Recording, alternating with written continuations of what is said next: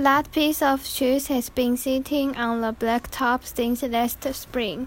那片起司从春天就粘在篮球场的沥青上了。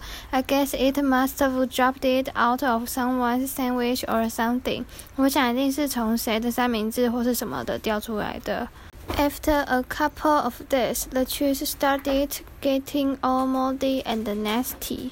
过了几天，起司开始发霉，变得很恶心。Nobody would play basketball on the court where the cheese was, even though that was the only court that had a hoop with a net. 没有人想在有起司的那个球场打球，虽然那是唯一还有篮筐和篮网的场地。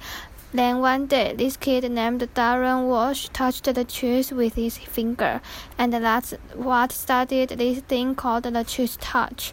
后来有一天，一个叫达伦·沃许的男生用手指头去碰那片起司，开始了起司病这回事。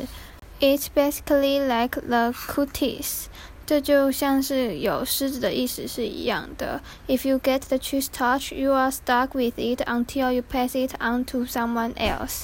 如果你得到起司病，你就得传给别人，否则起司病就会一直跟着你。Scream，尖叫。The only way to protect yourself from the cheese touch is to cross your fingers。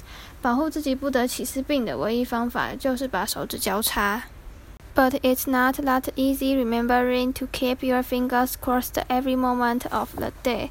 但要时时刻刻记得保持手指交叉是很难的。I ended up taping mine together so that stay crossed all the time。 我最后用胶带把两只手粘在一起，这样就永远安全了。I got a D in handwriting, but it was totally worth it. 我写字课的成绩得了 D，但是超值得的。This one kid named Abe Hall got the cheese touch in April, and nobody would even come near him for the rest of the year. 四月中，一个叫亚伯霍的男生得了起司病，之后就没有人敢靠近他了。This summer, Abe moved away to California and took the cheese touch with 他今年夏天搬到加州去了，所以起司病也跟他去了加州。I just hope someone doesn't start to stop up again, because I don't need that kind of stress in my life anymore. 我只希望不要再有人开始起司病这种事，因为我生活中的压力已经够大了。Thursday，星期四。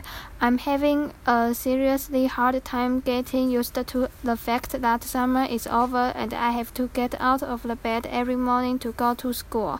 我一直很不习惯暑假已经结束，每天都得起床上学这件事。My summer did not exactly get off to a great start, thanks to my older brother Rodrick. 我暑假一开始过得并不好，都是我哥罗德里克害的。